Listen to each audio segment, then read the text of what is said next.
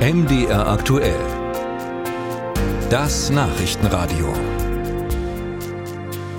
Bundesfinanzminister Christian Lindner ist heute auf Platz 1 der deutschen Twitter-Trends, also der Ex-Trends, wie sie ja jetzt heißen. Grund dafür ist seine Rede gestern vor den protestierenden Bauern in Berlin.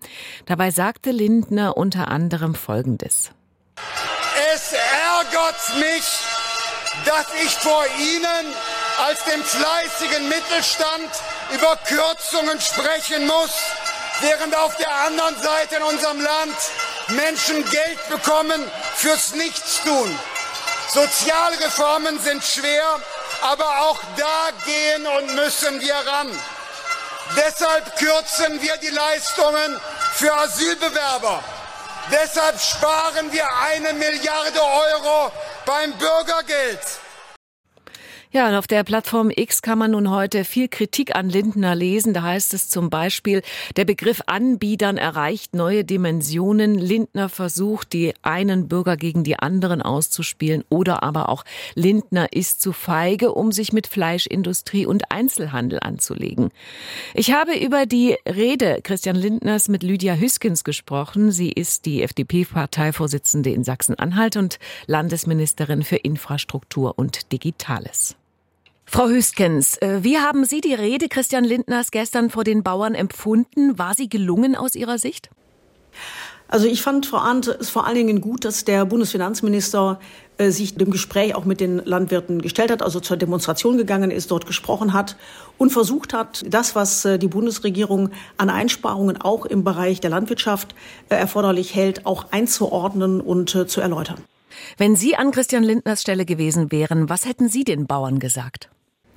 Ich glaube, auch ich hätte vor allen Dingen dafür gesorgt, dass die Landwirte sehen, dass sie kein singuläres finanzielle Opfer bringen müssen, also dass die Belastung nicht äh, alleine bei den Landwirten landet. Ich glaube, das ist äh, wichtig, dass man auch als Bürger das Gefühl hat, dass der Staat, ich sag mal, fair und gerecht auch dann umgeht, wenn es darum geht zu sparen. Wir kommen ja aus einer Phase, in der der Staat sehr, sehr, sehr viel Finanzmittel zur Verfügung hatte und viele Themen und Probleme und Herausforderungen vor allen Dingen mit staatlichen Mitteln gelöst hat. Wir ahnen alle, dass das jetzt äh, vorbei ist, dass wir eher in eine schwierigere wirtschaftliche Situation kommen, auch mit äh, geringeren Steuern und dass wir tatsächlich ja die ein oder andere Diskussion auch darüber führen müssen, ob wir uns noch alles so schön leisten können, wie wir uns das in der Vergangenheit angewöhnt haben.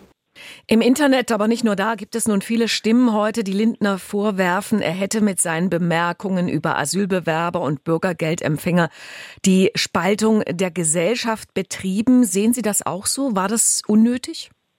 Also ich glaube, jeder, der Christian Lindner kennt, weiß, dass Spaltung etwas ist, was ihm absolut fern ist.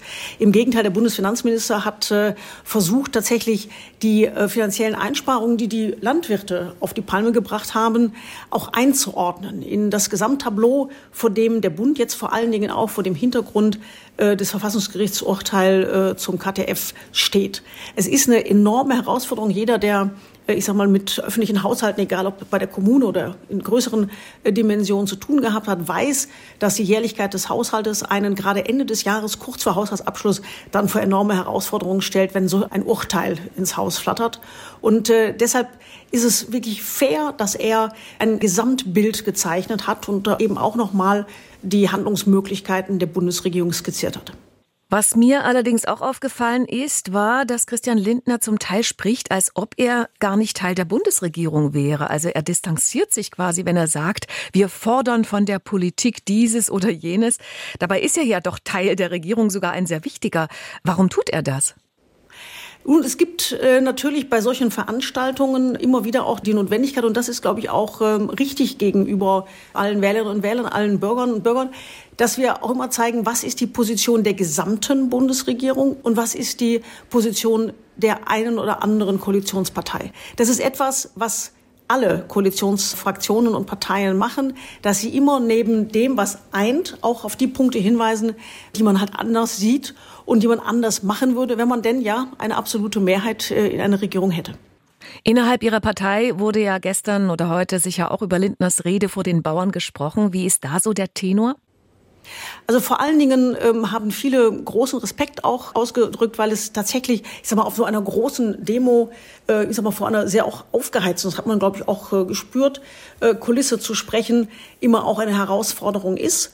Und ähm, ich finde es wirklich gut, dass man versucht, auch als Bundesfinanzminister, als Parteivorsitzender hier die Notwendigkeiten darzustellen, auch in dem festen Wissen, dass man ja da nicht gleich auf Applaus und Begeisterung stößt. Ähm, also ich finde es immer wichtig, wenn Politiker ähm, sich der Herausforderung stellen, wenn es mal stürmisch wird und ähm, wenn die eigenen Entscheidungen auch schwieriger werden zu erklären.